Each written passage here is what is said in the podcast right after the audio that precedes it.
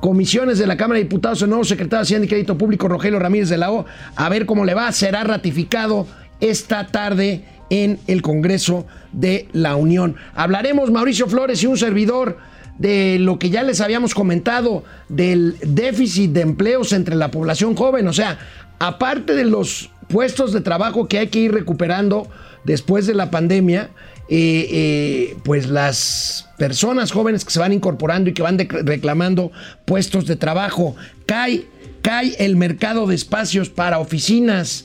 No hay fecha, aunque regresaron los burócratas a trabajar a las oficinas, no hay fecha para que muchas empresas lo hagan. Aumenta la luz en el cobro doméstico de tarifa alta y las casetas en la carretera México, en la autopista México-Acapulco y en el tramo México-Cuernavaca. Una empresa italiana descubre un yacimiento en el Golfo de México. Vamos a ver ahora qué trato le da el gobierno mexicano para la explotación y las remesas. Las remesas vuelven a sacar, a sacar la casta para, pues para ayudarnos a salir de nuestras tribulaciones económicas. Esto es Momento Financiero. Empezamos. Esto es Momento Financiero. El espacio en el que todos podemos hablar. Balanza comercial. Inflación. Evaluación. Tasas de interés. Momento Financiero. El análisis económico más claro. Objetivo y divertido de Internet. Sin tanto choro. Sí. Y como les gusta. Peladito y a la boca. Órale. Vamos, réjete bien. Momento Financiero. Bueno, pues eh, empezamos este, esta emisión de Momento Financiero y me da mucho gusto saludar como de lunes a viernes, bueno, como de lunes a viernes con sus asegúnes a mi amigo Mauricio Flores Arellano. Mauricio, Pues ¿cómo estás? Oye, igual y mañana no llego, ¿eh? ¿Por qué? Pues porque tengo que ahí que analizar algunas Ah, leyes. no, pero me dijiste que igual y sí, ¿no? Pero depende, ahora sí depende de a qué hora termine la visita al table, perdón, a la a las oficinas de algunos senadores, entonces pues, no les puedo asegurar nada. Bueno. Haremos todo lo posible. Bueno, oye amigo, Hey. eh, ya lo habíamos comentado, a las plazas de trabajo que hay que recuperar por COVID, ¿cuántas faltan? Como 500 mil, ¿no? 687 600,000, mil de sí. acuerdo al último conteo de- 680,000. de, este, de INEGI, pero al mes de junio. Hay que agregarles la presión laboral que ejercen los jóvenes que se van incorporando precisamente al mercado y exigen plazas de trabajo, nada más 2 millones. Pero Tú lo habías hace- comentado, amigo. Pero se me hace todavía poquito. El cálculo no lo puedo descartar, lo hace, eh, bueno, lo toma de INEGI el gran Rubén Migueles, quien es, bueno, una de las plumas más distinguidas en el análisis económico. Y lo que vemos, sí, efectivamente, es el rezago de los que no se pudieron incorporar, cuando menos en los cuatro años anteriores. Ujú. O sea, no es solamente aquellos que pues, se los cargó el pintor en, al inicio de esta administración y a lo largo de la pandemia. También desde de, cuando menos cuatro años, la tasa de crecimiento de empleo formal fue insuficiente. ¿Te acuerdas del régimen de incorporación fiscal, el Sí, famoso? el RIF, ¿Ah? el RIF. Que hizo que muchas pymes que tenían, no sé, al mensajero, al ingeniero B por las tortas, que tenía al chalán, y dijeron, bueno, pues este, pues ya vamos a tener que incorporar para no violentar nuestras obligaciones fiscales, laborales. Lo incorporan y por eso parecía también que subía. En el momento en que se detiene la formalización, porque estos chamacos siguen, bueno, ni tan chamacos, ¿no? Ya, o sea, de hace cuatro No, no, años. De bueno, ahorita bueno. tendrán 22. Pues, pues están chamacos. Bueno, pues, Están chamacos. Bueno, o sea, estos jóvenes. Ok, jóvenes. Estos jóvenes, no tan chamacos. Jóvenes ilustres. Sí, sí, ya, ya, ya tienen peleas en la Coliseo, hermano. Amigo. Pues ¿a poco no van a ver la lucha libre? ¿A ya no poco funciona la Arena Coliseo. ¿Ya no? La lucha libre es en la Arena México. Ah, pues entonces con, arena te gustan bueno. las luchas. Está bien. Pero la cuestión está en que estas personas jóvenes comen, tienen necesidades para llevar a su casa, si tienen pareja, y se incorporan a la informalidad. Y lo cual también revela que esta estrategia que tiene a su bien encargarse la señora Luisa María Alcalde, pues da resultados muy, muy menores. ¿eh? Pues sí, así es. Vamos a ver esta gráfica que se presenta ahí en el periódico El Universal, población de 15 años y más. Fíjate, aquí están contando desde 15 años. La gente empieza a trabajar joven, aunque legalmente es hasta los 18. 98.1 millones de personas. Este.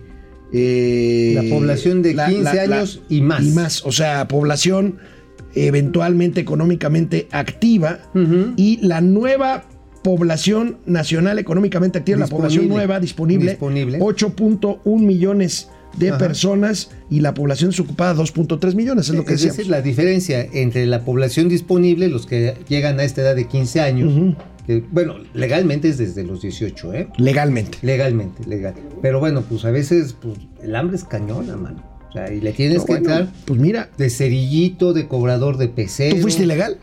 ¿Qué? O sea, ¿tú trabajaste antes de los 18 años? Sí, claro. Yo también. ¿Sabes qué? ¿Dónde trabajaba? ¿Dónde? Trabajaba en un tianguis eh, donde vendíamos ropa de mujeres. Ah, mm. Te ponía bien interesante, mano. Entonces, Bueno, pues aquí tenemos, y aquí tenemos otros datos que nos da Rubén Miguel, es este eh, hombre brillante. Justamente lo que decías, Mauricio, 678 mil empleos faltan eh, derivados de la COVID. Este, 400 mil plazas se prevé que se generen en lo que resta del año completamente suficientes y 2 millones de trabajos formales pues se requerirían para, para cubrir la demanda. Pues sí, definitivamente lo que tenemos es que seguramente estos dos millones de trabajos se van a formar más bien en el mercado informal. Claro. Claro, o sea, si las empresas hoy están sufriendo por estar en el registro de prestadores de servicios especializados y obras especializadas de la Secretaría del Trabajo, ese ya ves que eso es para lo del que es que outsourcing. Hay bailando 3.1 millones de puestos de trabajos que ya eran formales, hermano. O sea, están a ver, a la buena de Dios, a ver a qué horas jalan. O sea, em- eh, eh, empleos informales que se terciarizaron y así se formalizaron, ¿me estás diciendo? O sea, que no se han formalizado, o sea, estaban Ah, ok, tercerizados. ok, ok. Ya estaban terciarizados, pero ya como terciarizados. Pero con la nueva ley, Claro. pues este. se van, a, se van a. Sí, claro. No, Porque, no, no los porque- puede absorber las empresas. No, no, claro bronca. que no, por eso, pero lo que, lo que yo te quiero decir y le quiero decir a los amigos del auditorio es que un empleo terciarizado no era un empleo informal. No, no, Por ya tenía no. seguro social, tenía Infonavit. Hay que decir, no, pues es que les cobraban y les y tenían que pagar comisión. En algunos casos sí, pero servía para trabajos muy especializados y el patrón tenía que pagar esa cuota en el outsourcing profesional. Había unos que sí hacían sus cochinadotas, ¿no? Pero a ver, aquí el asunto, y Carlos Pavón lo escribió ayer, líder miren- minero, que aquí lo hemos entrevistado. Sí, sí, sí, sí. sí. En su sector él calcula que hay cuando menos un millón de trabajos faltantes que no han podido absorber con las nuevas leyes. de Bueno, pues ahí está, amigo. Y otro, otro elemento, otro elemento de la situación difícil por la que pues no acabamos de salir desde otro ángulo, la crisis inmobiliaria, amigo. Ya también lo hemos comentado.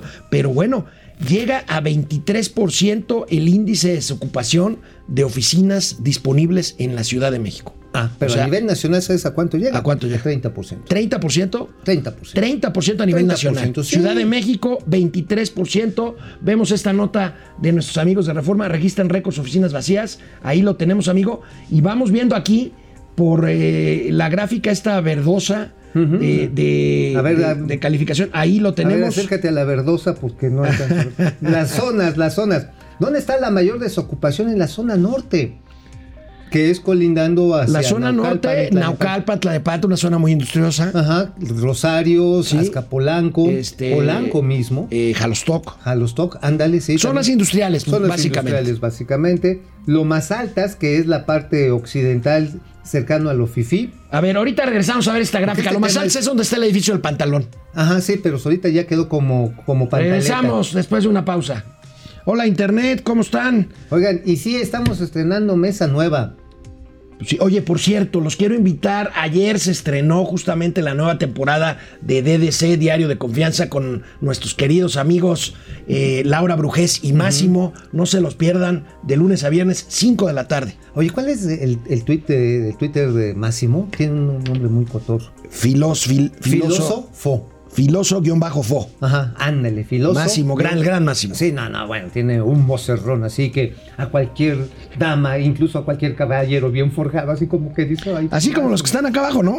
Sí, sí, sí, ajá, ándale, sí. Aquí los de la producción ya, ya le andan queriendo poner de palmas. Fidel Reyes Morales, buenos días, inspector Ardilla y Moroco Topo. ¿Te acuerdas? Qué pa- Qué buena pareja. güey. ¿Cuál sería el costo de cada medalla obtenida en los Juegos Olímpicos de Tokio? Deja que que acabe. Llevamos acabe. tres.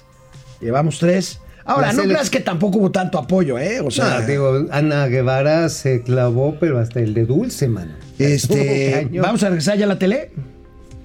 Pero ¿sabes qué? Ah, todavía tenemos. No hubo suficiente apoyo, no tanto para ir, sino para la formación.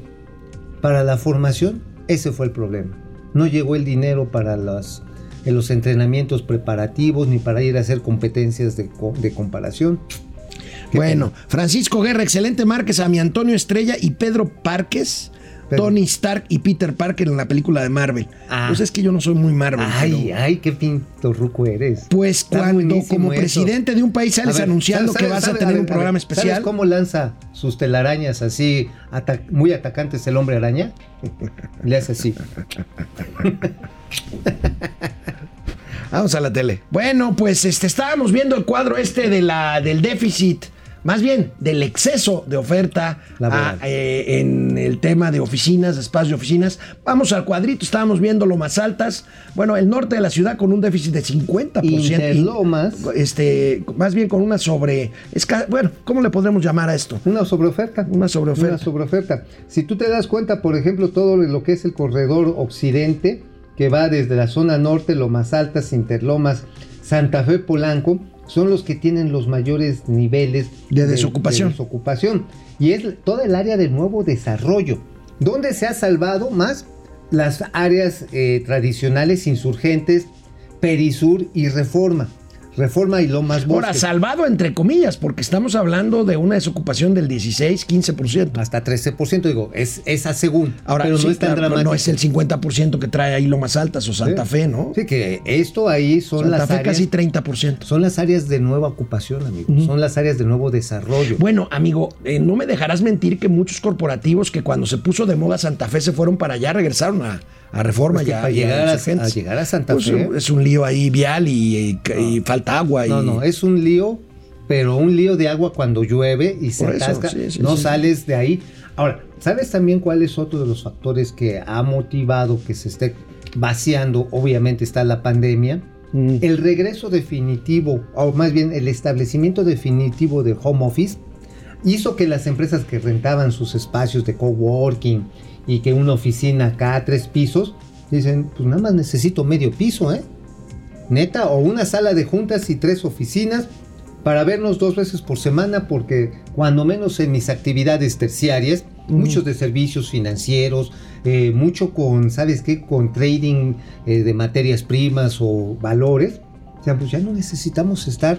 Y estos monumentos a, a la industria pre-COVID, así se van a quedar, a menos que se reconviertan, pues en algo. ¿Tú qué- en, en algo en departamentos. No, bueno, mira, hay, salones hay de por ahí, hay por ahí pistas de patinaje. estrategias corporativas de los grandes desarrolladores inmobiliarios, pues de, por ejemplo, hacer hospitales. hospitales, o por ejemplo, es hacer edificios de usos múltiples. Tienes tu oficina, bueno, debe ser de la jijurria eso, ¿no? Oh, yo vivo en el edificio donde trabajo. Qué bueno. No, no, no, no, no, no, no, no. Imagínate, ya estás acá plácidamente viendo tu serie favorita, ahí estás viendo La Rosa de Guadalupe, y de repente te habla tu jefe, Gutierritos, se cayó el sistema. Bueno, oye, Órale". amigo, hay que revisar la nota principal de reforma de hoy que documenta un incremento importante en la tarifa eléctrica doméstica de alto consumo. O sea, los, los domicilios, los hogares que consumen más electricidad, que consumen más de 200 kilowatt hora. Sí, que pero ya en cualquier lugar con calor, Ya eso de- tarifa no, DAC, pero No, así. pero bueno, vamos a ver la nota. Está, está complicado porque una de las cosas que ha dicho el presidente López Obrador es que no ha aumentado la luz. Y pues aquí tenemos, amigo. Ahora, a lo mejor al presidente no le preocupa mucho porque aquí estamos hablando ya de fifís. De fifís estás hablando de gente que tiene aire acondicionado en Tabasco, o que tiene aire acondicionado en Chihuahua, o que necesita aire acondicionado en los hoteles. Perros mendigos infelices fifís, paguen, paguen la energía patriótica que genera nuestro amigo Manuel Barney. O sea, la, la verdad está en que dice, no, pues es que está subiendo el costo del gas, que es lo que explica la nota, ¿no? La nota dice que se debe a que el gas ha subido A ver, y aquí adivina cuál es la bronca. La bronca que tenemos es que la CFE no compró coberturas para el precio del gas. Pero se hicieron ahorros austeros. ah, sí, bueno, sí, bueno, ya no vamos a comprar coberturas, que es un instrumento neoliberal, Neoliberal. fifí, asqueroso. Que nada bueno, más sirve Ahí está, sube el precio de la luz y no hay manera de compensarlo y lo tienes que reflejar. en Recomiendo que lean bien esta nota porque da fechas muy emblemáticas de cómo cuando estaba, por ejemplo, la- el millón de pies cúbicos en 1.8 dólares. se llegó a subir a 200 dólares. Entonces, si tienes una cobertura y sabes que te la van a dejar arrimar de este tamaño con un aumento de precios, No, pues el seguro te cubre la cubre diferencia eso. ya. Ah, Es más, si se baja, pues ya no le ganaste, pero no le perdiste. Mm. Pero ya tienes tu seguro. Bueno, ahí está, ¿no? Bueno, ahí está. Otra, otra muestra de la incompetencia. no, no, de- no, no. Es demostración del patriotismo austero. Es incompetencia. No, y no, además. es patriotismo. ¿Y cómo ves? Y también, por si es poco la luz, por si les parece poco, también se incrementaron las cuotas de la autopista México. Acapulco, No. incluyendo, incluyendo la México Cuernavaca, porque suben 3.2% las tarifas de aquí a Acapulco, Uh, pero el tramo de México a Cuernavaca, que es una de las partes más transitadas de, de las redes de cuota de autopistas, México Cuernavaca se incrementa 10,5%. 10 y medio por ciento. O sea, ya ir a Acapulco. No, pues ¿para qué vas a Acapulco? Mejor nada más te quedas, este, en vez de ir a Acapulco a tres palos, mejor te quedas aquí a la salida a Cuernavaca. En, el. ¿cuánto- ¿Cómo se llama la fonda esta muy famosa? ¿Siete vientos? O Eh, ¿Cuántos cuatro vientos? vientos. Cuatro vientos. Sí, Siete vientos. No, ese, ese, ese ni cuando tenías 27 años, hermano. Oye, Bueno, eh. hay- hay- hay- me han contado que hay unos bonitos hoteles ahí llegando a Cuernavaca. Entonces ya nada más pagas la cuota. Ya. Ay, amigo, amigo. Me han Bueno. contado. Oye. ¿Yo qué? Las remesas, amigo, las remesas salen otra vez a dar la cara por la economía nacional. Ayer dimos a conocer el reporte de remesas del Banco de México. Hay cifras récord nuevamente, así lo reportábamos ayer en nuestras cuentas de Momento Financiero. Durante junio las remesas rompieron tres récords históricos, amigo. El flujo mensual, Ajá. Y tenemos la mayor acumulación semestral en un periodo, esto desde 2006, y el giro mensual más alto desde 2008. ¿Qué se refiere el giro mensual? No así que se hayan puesto a dar vueltas, no. No, no, la El transferencia, monto, el monto, el monto per cápita. el monto ¿no? promedio. Ajá, el monto promedio es el más alto.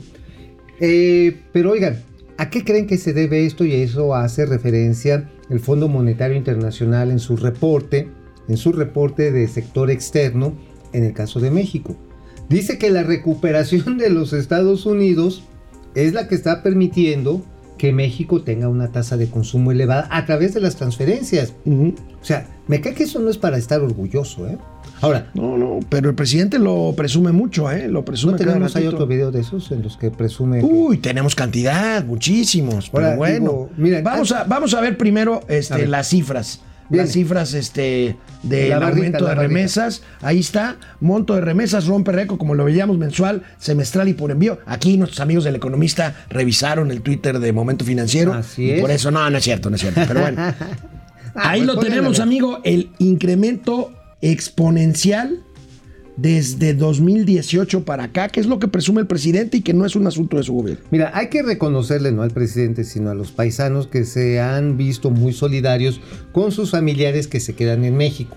Dado el problema del cierre de actividades económicas y la pérdida de trabajo, ¿qué hicieron inmediatamente?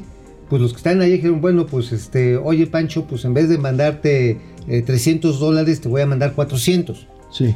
O sea, y para ellos mandar un dólar más es un cohete, ¿eh? Porque Oye, tienen que pagar renta, amigo. Fíjate, Y fíjate este dato. Durante Y junio, cuidarse de la migra. fíjate nada más este dato. Durante junio de este año, de 2021, entró más dinero de remesas a México desde Estados Unidos que en todo el año 1995.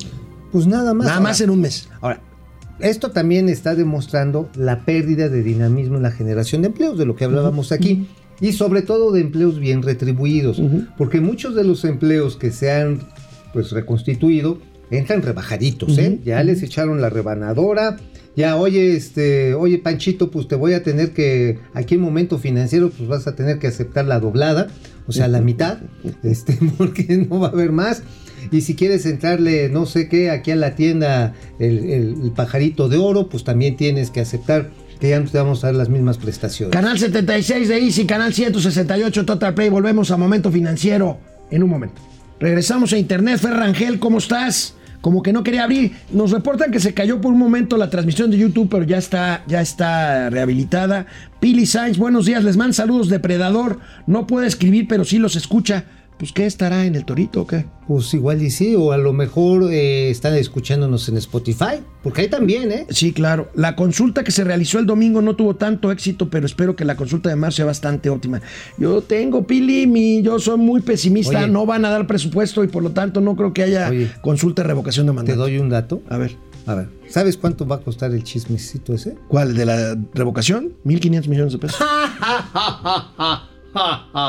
No, 9 mil No, millones no, de no pesos. se los van a dar y no va a haber... No, a ver, a ver, mira, mejor que termine su mandato, que es mandato, porque además no es retroactiva la chifladera esa, ¿eh? No, no.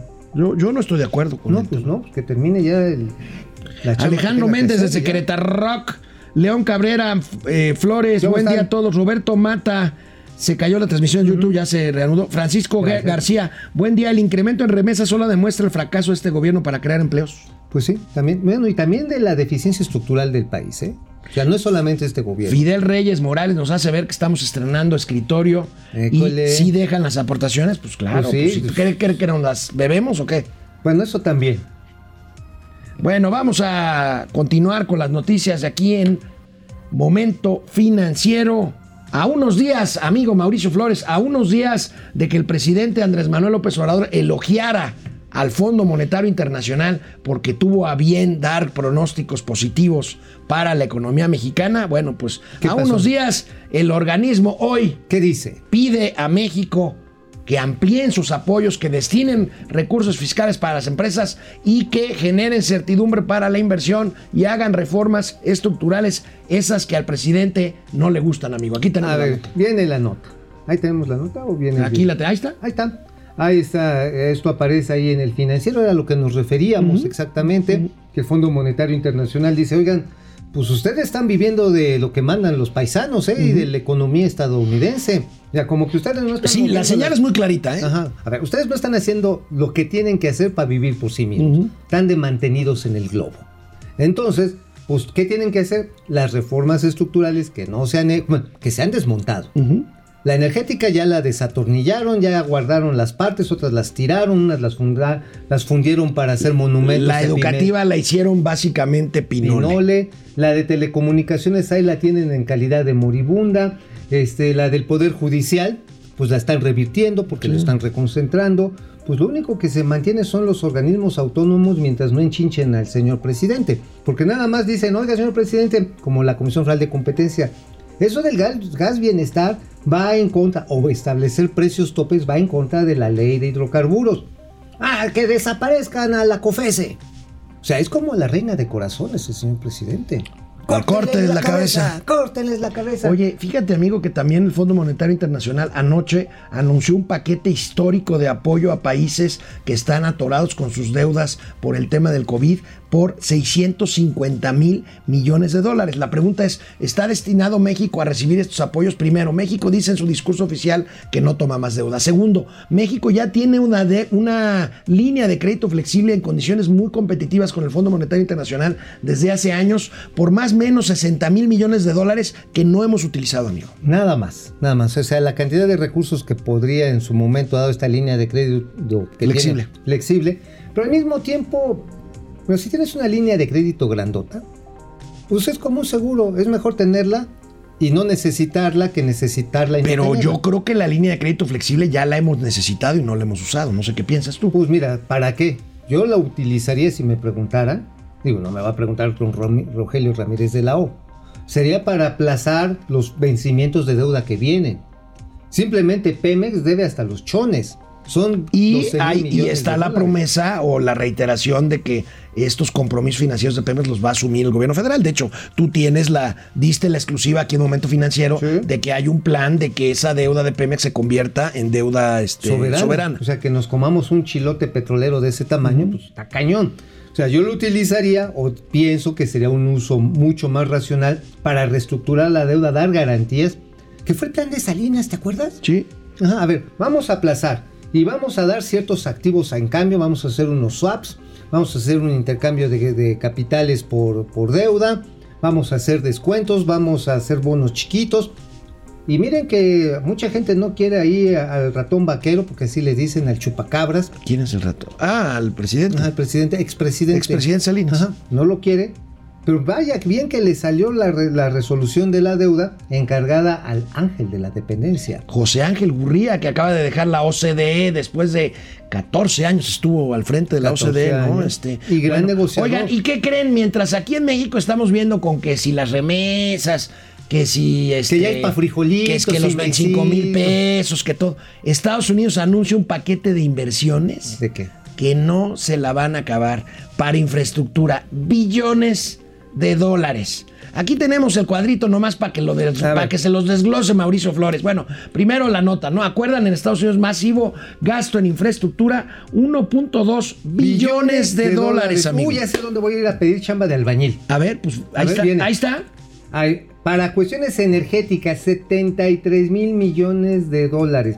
Ojo, ferrocarriles de pasajeros. Fíjate, todavía le están invirtiendo a ferrocarril, a modernizar Amo. Amtrak. Sí, no, pero es que también el sistema de ferrocarriles de larga distancia de los Estados Unidos, pues no es muy eficaz que... que No digamos. es como los europeos, No, mucho menos nada. como los japoneses. No, menos. Pero ya hay planes, por ejemplo, para lo que es la conexión entre Florida y este, bueno, la costa atlántica desde Florida hasta, ay, no recuerdo cómo se llama, donde producen mucho trabajo, hasta Virginia. Virginia. Ajá, hay un proyecto muy interesante. A ver, ¿qué otra cosa? Expansión. de la- Expansión del Internet de alta velocidad, fíjate. No, 65 mil millones de dólares. Y aquí se lo dejamos a la Comisión Federal de Electricidad. Luego, Agua limpia. aquí, pues, este, pues tenemos a la Comisión Nacional del Agua. ¿Ya es embajadora, doña, la directora, doña Blanca Jiménez? De París, de En- México en París, Ya, en ya, Francia, creo que sí. Creo que sí, transportación pública, reparación de aeropuertos, Dos, reparación. reparación de aeropuertos, Remedes. rem- remodelación, remediación, perdón, ecológica, Aquí corremos por austeridad al director de CONAFOR. puertos marítimos, ahí Aquí se tenemos. los dejamos a la Marina. Y estaciones de cargo, carga para vehículos eléctricos. Aquí están. Apostamos a los combustibles fósiles. Ay, ay, ay, ay, ay, Oye, pero a ver, ¿sabes quién sí va a ser ganón de esto? Las empresas mexicanas que participan en la producción de los insumos. Una de ellas es Cemex, ¿eh? Cemex, Cemex, ¿qué otras empresas este, van a entrarle a este Ah, como bueno, seguramente vas a ver bueno, Cementos todo el, vamos a ver empresas de Querétaro, empresas de Aguascalientes, de Guanajuato, de Tampico, de, de Tamaulipas, de Tamaulipas. Bueno, ahí está este De Chihuahua. Está Suecomex, que es de Carlos Slim. Grupo Cementos de Chihuahua, ICH. Grupo R, que hace plataformas. No, está bien, esa es una buena noticia también para México, pero Sí, bueno, claro, pero, ta- vamos pues, ahí un poquito. Pues más bien vamos este, de, de arrimados. Neta. Sí, vamos de arrimados. O sea, pues este, pues de pedinches. Oye, amigo, y bueno, Oye, pues oye, este, te digo otra cosa. a ver. O sea, mientras estos hacen todo, nosotros cuánto más. Ah, ya te lo había dicho. ¿Cuánto más le vamos a meter a los consumos para apoyar a los adultos mayores? Te lo había dicho ayer. ¿Cuánto? 56.700 millones de varitos anuales adicionales. Wow. Son dos mil millones de dólares. Eh, Más o menos. No, le llega el paquete de infraestructura, pero. Sí, son dos mil millones Sí, de sí, dólares. sí, pero pues, digo, además tenemos una serie de gastos ingentes como la consulta. Oye, amigo, Por el- ayer, ayer, a la consulta. la consulta, la de esa, ¿cómo se llama? La de revocación de mandato. ¿Sabes cuánto calcula Lorenzo Córdoba que va a costar por las características que tiene? ¿Cuánto? 9 mil millones de pesos. Bueno, está. Bueno, vamos a ver. Este, ayer el presidente López Obrador confirmó que el empresario Carlos Slim se hará cargo de todo el- la reparación, el costo, por supuesto, de las obras para rehabilitar la línea 12 del metro, el tramo elevado. Vamos a ver. que el, el ingeniero Carlos Slim se portó a la altura de las circunstancias y aceptó el planteamiento que le hicimos, que se le formuló de que se hiciera cargo de la reparación completa del tramo que él tuvo o que su empresa construyó. Entonces, no lo había yo dado a conocer porque estaba esperando a que se terminara de eh, acordar con todas las empresas y que fuese la jefa de gobierno. Le ofrezco una disculpa a Claudia, pero ya me adelanté, como mi pecho no es bodega y siempre digo lo que pienso. Eso corresponde a la autoridad judicial. Bueno, pues ahí está, amigo. Carlos Slim se va a mochar con su Ah, a ver, a cachito. ver, a ver, pero a ver, a ver. Un- hay- hay de cachitos a cachitos. Bueno, eso sí. A ver, ¿sabes cuál es la diferencia entre lástima y lastima? la reparación de uno de los puentes o la reparación de los Vamos, 132 puentes. vamos a un corte y ¿Te regresamos. Momento si financiero. o si es grande? Economía, negocios y finanzas para que todo el mundo Hasta los reparadores. le entiendan.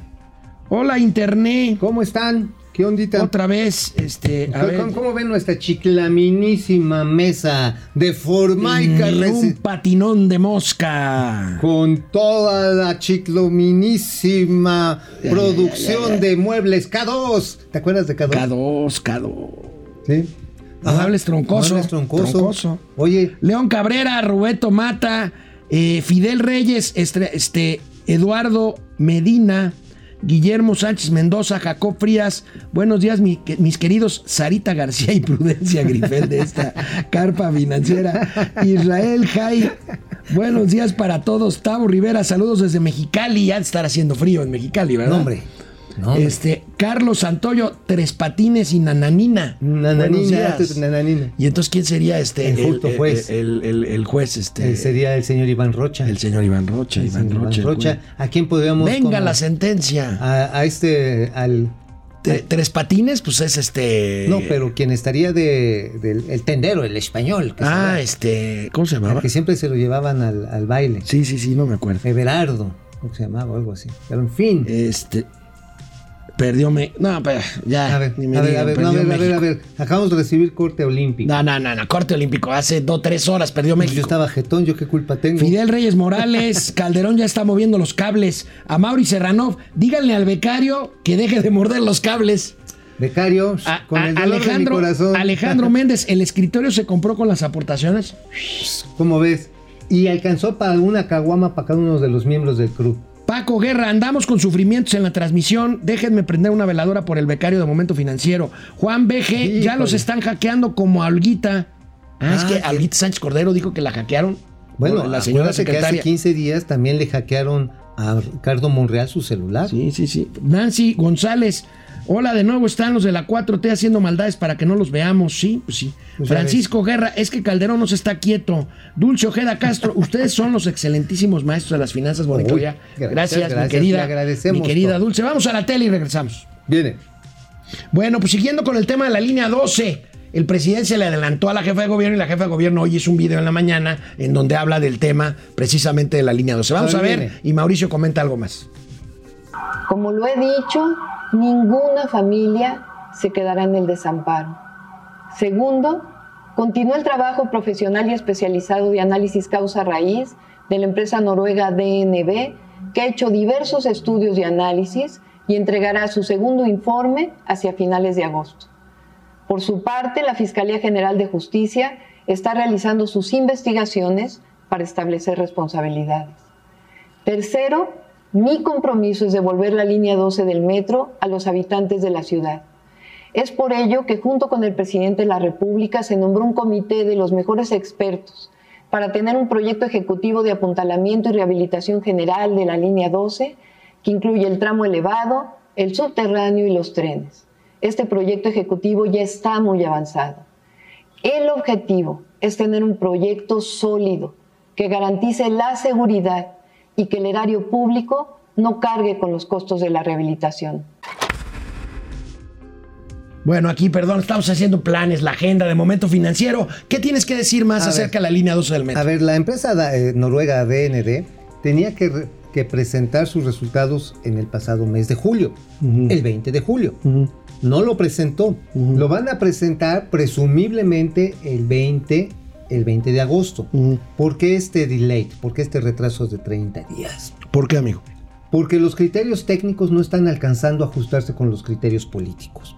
Es más, en el Colegio de Ingenieros de México tampoco pueden dar todavía su veredicto. Luis Rojas, que es su presidente, se está quebrando así los deditos. Porque por más que tratan de enmendar el asunto, es complicado decir, bueno, es que pues, se cayó porque se, se recargó Calderón. Hay problemas, vicios de origen, que aunque hubieran sido ya superados por la garantía que se le da a una obra que es de un año, este, la verdad está en que pues hubo mucha negligencia presumiblemente corrupción, Oh, mala aplicación de Oye, materiales. amigo, veo que se están empalmando los tiempos y por ahí alguien que trabaja de presidente de la República prometió que la línea 12 estaría de regreso en un año. No y todavía no acaban ni siquiera los dictámenes. A ver, si Carlos Slim va a reponer el puente que se cayó, finalmente el puente de la estación Olivo, Ahora, pues es eso, que- no, eso no tiene chiste. No, el tema es revisar y reforzar o reconstruir los demás. Ajá, ahora, ¿qué necesitas para saber dónde está mal? Necesitas equipos de rayos gamma de alta densidad que no hay en México. No veo que los hayan pedido. El Colegio de Ingenieros Civiles, eh, la, socia- la Sociedad Mexicana de Ingenieros Estructuralistas, todos están metidos y el este comité, ¿te acuerdas? Donde hay un ex rector de la UNAMA ahí partícipe. No sé, no, no, No, aspirante a rector, aspirante, este, aspirante, Sergio Alcocer. director es- de la Escuela de Ingeniería. Que es un tipazo, de- de- es un Ah, tipazo. bueno, también está Río Bob, digo, nadie es no, no, perfecto. no, no, no. Sergio Alcocer, yo meto las manos al fuego. Bueno, yo metería por todo salvo por el señor Riobo, por todos los integrantes de, Sí. ese- de esa comisión. Y todavía no encuentran los elementos como para decir qué puentes, porque son 132, se tienen que reparar y de qué manera. O sea, echarse todo ese tramo, por eso te digo, hay cachitos que no duelen, pues como el del olivo, pues Carlos Slim se quita un pelo y con eso lo paga. Échate los 132. Está cañón. Bueno, vamos a ver, vamos a ver. Oye, amigo, la petrolera italiana Eni anunció que descubrió Albricias, un yacimiento en el Golfo de México. Vamos a ver la nota, pero la pregunta es, ¿qué tratamiento le dará el gobierno de México ahora que ya descubrieron? Esto es un poco lo que pasó, amigo, con el campo Llama, ¿no? Este, Sama, perdón. Sama, llama, llama la que no, hubo no, allá. Sama, Sama. La llama fue cuando se les quemó la plataforma. La plataforma, exactamente, la plataforma Sama, pero ahora esta empresa it- eh, italiana descubre el, yacimiento Sayulita 1 EXP, ubicado a 70 kilómetros de las costas de Tabasco. Dice que puede tener buenas reservas de petróleo. Vamos a ver cómo Oye, crees que reaccione a ver, yo primero- el gobierno mexicano. Pues yo, mira, yo le haría caso a los ingenieros petroleros y que, que dijeran, oigan, oigan, sí, qué bueno. Son 200 millones de barriles equivalente, ¿no? Lo que hay. 200, 200 millones. ah, ¿pero qué son? 150, 200. Son este 3P, 2P, 1P No o sé. es P, es P solito. No sé. O sea, cuando son- Explícale, explícale al auditorio qué ver, significan las PES. La una, las 3P es que son las reservas posibles y probables. Ujú. O sea, ahí, ahí, ¿ok? Pero todavía no sabemos bien a bien este, cuánto tiempo nos va a tomar y cuánto dinero sacarlo. Y cuál va a ser el rendimiento. El 2P. segundo, ajá, el- luego el 2P es el de las posibles. Dices, posiblemente, aquí está y este es el rendimiento. Y la 1P es las probadas. Usualmente, cuando menos en esta región, de el 100% de las 3P, solamente el 25% se concreta en 1P. Es decir, Eh, o sea que es petróleo que van a sacar. sí, sí, ya, probadas es que ahí está, tú le metes así el popote, literalmente, y dice, ay, querido, y sale el petróleo, ¿no? Entonces la 1P. La P purita es hacerse, hacerse pato, ¿no? Este, porque la verdad, acuérdate, muchas veces se han anunciado mega yacimientos. Todos los han anunciado todos los presidentes, ¿eh? Enrique Peña Bebé, Felipe Calderón, eh, Vicente Fox, Bueno, el, este, ¿cómo se llama este pozo Sachi? Sachi, ya ves. Sachi, ese se ha anunciado como tres Y- veces. Y todo el mundo dice, no, es el que tiene más petróleo de petróleo del mundo mundial. Oigan, pues entonces ya hubieran anunciado. Pero ese se anunció desde el sexenio pasado, de Por hecho. eso te digo, hasta Enrique Peña Bebé se come esos chilotes. A ver, cuando se tiene este tipo de descubrimientos, las petroleras tienen la obligación que cotizan en el mundo, en, las bolsas de valores, tienen la obligación de mandar un advertising a la Security Exchange Commission. ¿Para qué? Para decir, señores, nuestra empresa vale más. Tenemos con qué pagar y si tenemos accionistas va a haber dividendos. Ujú. Es obligación. Mientras no hagan ese tipo de anuncios, todo es reservas pesos. Bueno, ahí está, solitas, ahí está, amigo. Vamos a ver qué más dice ver, la empresa italiana Eni y Ahora. qué más dice el gobierno federal. Cuando lleguemos a las reservas 1P, entonces sí se va a armar unos pedazos, pero Bueno, ¿de qué escribió hoy Mauricio Flores Arellano en la página 15 de este periódico que no es Pasquín Inmundo, La Razón? Bueno, pero sí yo soy un columnista inmundo. A ver, venga. Ya, oye, ¿cuándo me van a sacar en el quién es quién en las mentiras? Pues cuando Cuando les quieran. Bueno, miren, escribí de la aerolínea de fantasía para un aeropuerto similar. A ver, ¿cuál A es la aerolínea? a ver, la aerolínea Fantasía es mexicana de aviación que quiere Pero recuperar. Mexicana de Acción no existe, amigo. No, no existe, pero Salvador Álvarez, que es el director de Altán, está jugando una bonita broma, como les platicamos. Digo, lo siento por los trabajadores de Mexicana, porque lo que ahora está proponiendo el director de Altán, Altán está en concurso, en proceso de capítulo 11, ¿eh? O sea, está tratando... Proceso de quiebra. Chapter 11. Ah, Chapter está buscando resolver sus deudas, reorganizarse, pero la empresa tiene un modelo de negocios fracasado. Pero entonces el señor Álvarez dice, bueno, bueno, pues como que ya no me gustaron las telecomunicaciones, le quiero entrar chido A la aviación. A la aviación. Y quiero el apoyo de la 4T para que sea la primera. No dice que quizás la Y única. le va a dar el apoyo la 4T a un empresario que está en quiebra por una empresa que tiene que ver con Espérate telecomunicaciones. eso, antes de llegar a eso, 500 millones de dólares, multiplícalo por 20 varos, 10 mil millones de pesos, metérselos a una aerolínea que debe un chorro, ¿y luego qué? ¿No sería mejor dárselo al transporte terrestre? ¿O comprar medicinas? Mm. ¿O hacer quimioterapias? Digo, si es por presumir que en la terminal aérea de Santa Fantasía ya tiene una aerolínea, son capaces. Bueno, pues ahí está. Ahí está Mauricio Flores siempre poniendo el dedo en la llaga. los puntos sobre las IES. Así que saque el, así, así exprimiendo el barrito. Vamos. Vamos a un corte y regresamos a Momento Financiero. Economía, negocios, finanzas y macuarradas. Para que todo el mundo Hasta los directores de Altán, si pueden, le entiendan. Bueno, regresamos a internet. Aquí mi Dani Rosas me está mandando sus comentarios. Muy eficaz, muy eficiente, muy, muy buena onda. Francisco Valeriano, buen día al izquierdo y al derecho de las finanzas, sobre todo a la comunidad financiera. Izquierdo y derecho, pues.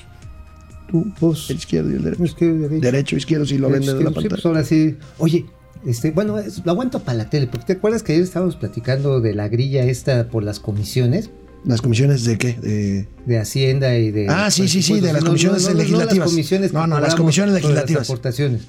Sí, de que este, híjoles, traen una investigación sobre el Infonavit. Mañana. Mañana la platicamos.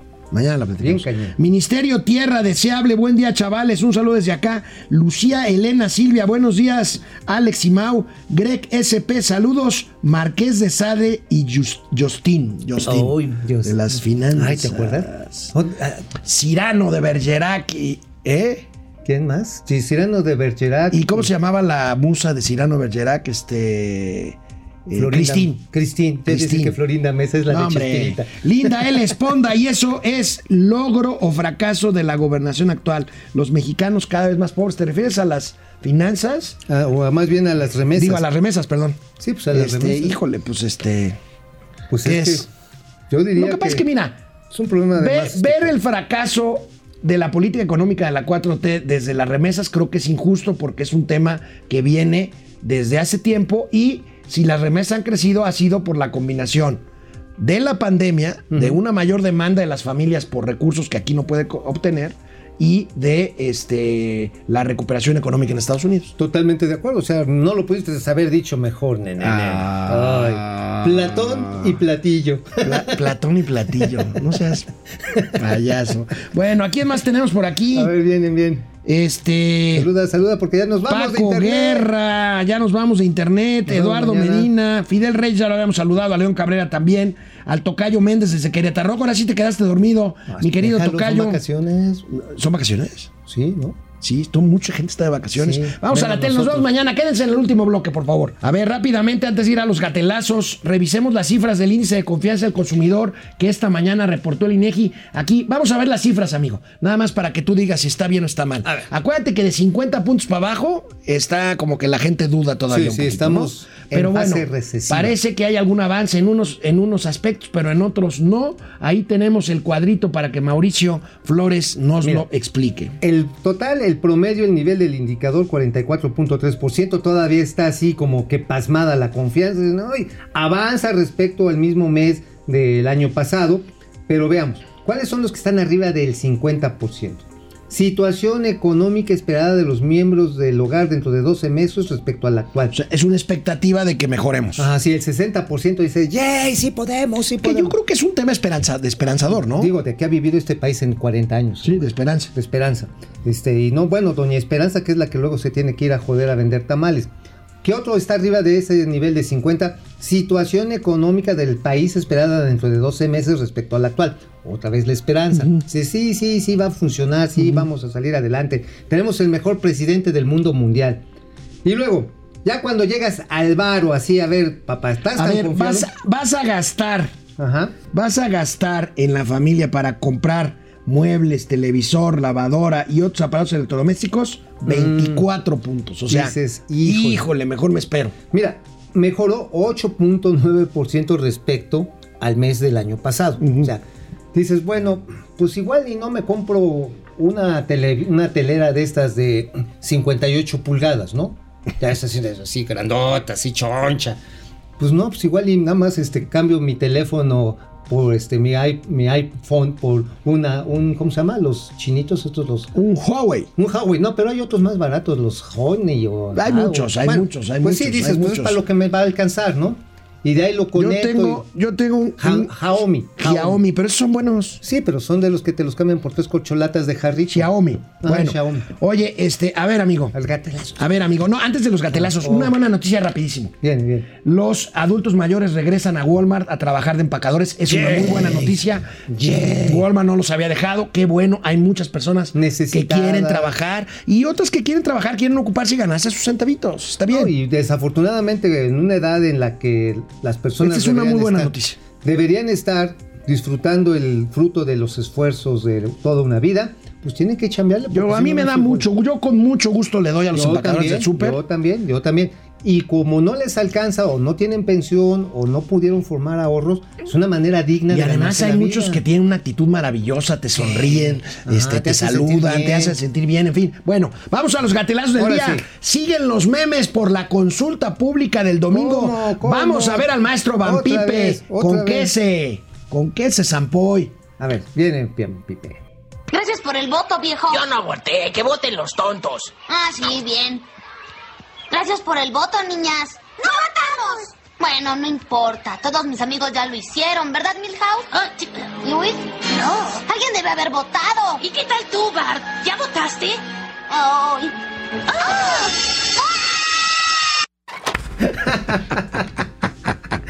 Y ahí los expresidentes. Eh, Eh, oye, Oye. pues no fue a votar. Oye, es que no, y se quejó, no su, fue, no- y no se quejó eh, su señora de que no había mesas especiales. Sí, sí, sí, y no fue a votar, y no fue, no Pero es que no es un proceso electoral, era una consulta. Y en una consulta no hay mesas especiales, así lo dice la ley. No, así está, es por de eso. o sea, consulta no ciudadana. porque el INE no hubiera querido poner mesas especiales. Pues sí. digo, Oye, pero ¿viste bueno. ahí a los expresidentes Calderón y Peña al final?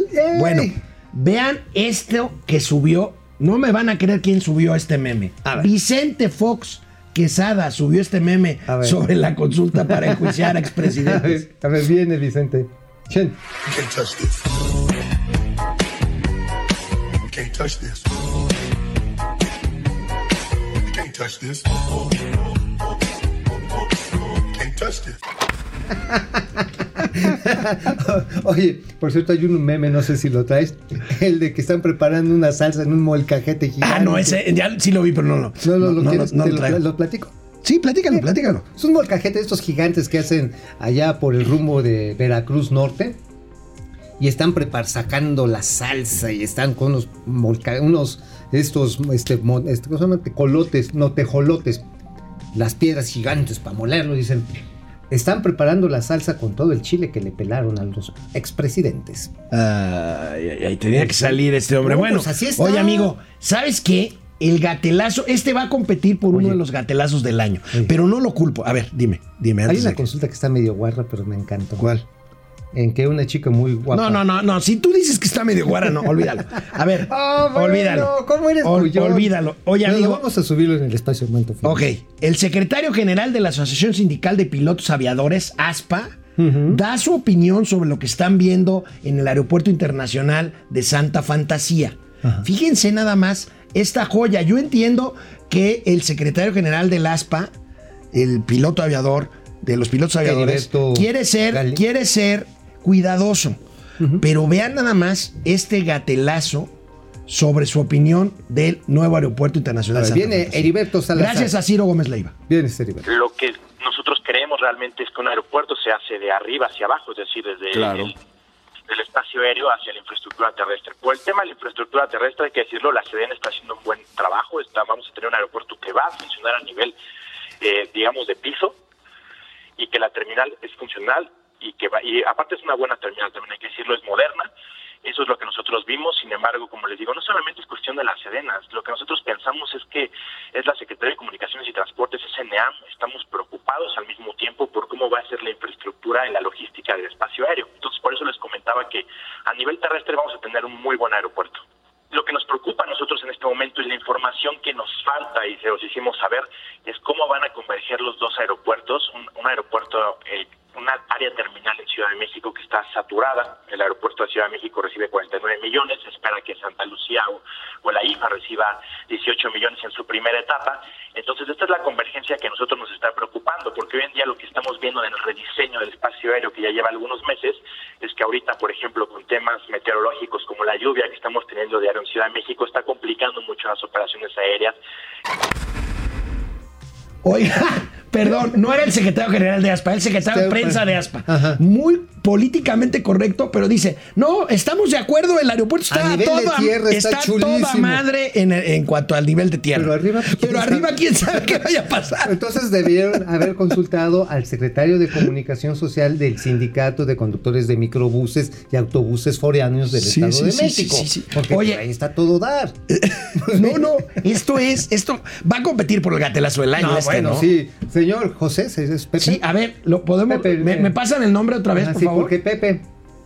Capitán José Suárez Valdés. Don Capitán José Suárez Valdés, usted está a punto de ganarle a Hugo López A Hugo López Gatel. O sea, a ver, ganarle está cañón. No, no, no. Mis, mis respetos para los militares. Eh, ¿Cómo dijo? La terminal está muy moderna, Ajá. las pistas Ah. están de primer Bien, nivel, bien. eh, la, la torre de control, No. habló de la torre de control. Ajá, está bien. Y todo está muy bien. Entonces, desde el punto de vista terrestre, es un aeropuerto de primer mundo. La bronca es arriba, los aviones. Ok, ok. Bueno, igual y si aterrizas con una, un microbús, pues no hay bronca, ¿no? Pero, dice, la coordinación con el AICM, ese es el.